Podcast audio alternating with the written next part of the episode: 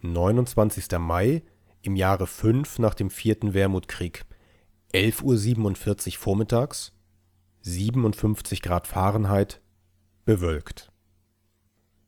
Ich erinnere mich an Einzelheiten. Kapitän Mitka auf der Nebelweide. Welch absonderlicher Name, wenngleich passend zu seiner Kopfbedeckung. Der gute Kapitän gehört eindeutig zur redsamen Sorte und plauderte munter vor sich hin. Von seinem Bruder, der das Familienvermögen durchbrachte, von seiner Ausbildung zum Avionauten an der Militärakademie in Bremen, die nun eindeutig zu den zweifelhafteren Einrichtungen gehört, von der Beförderung zum Luftkommandanten nebst Rückdegradierung zum Kapitän wegen eines, wie er es nannte, monetären Missverständnisses. Und natürlich vom Auftrag der Königlichen Gesellschaft der Wissenschaften zur Durchführung einer Mission zwecks Entdeckung intelligenten Lebens auf der Erde.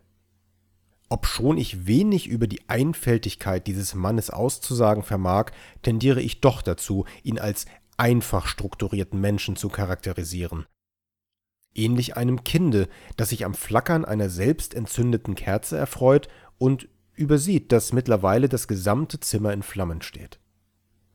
Anders kann ich es mir nicht erklären, warum die Finanzierung des Forschungsauftrages komplett zu seinen Lasten geht und er im Moment der Annahme noch nicht einmal wusste, wie er Besatzung und Helium bezahlen sollte.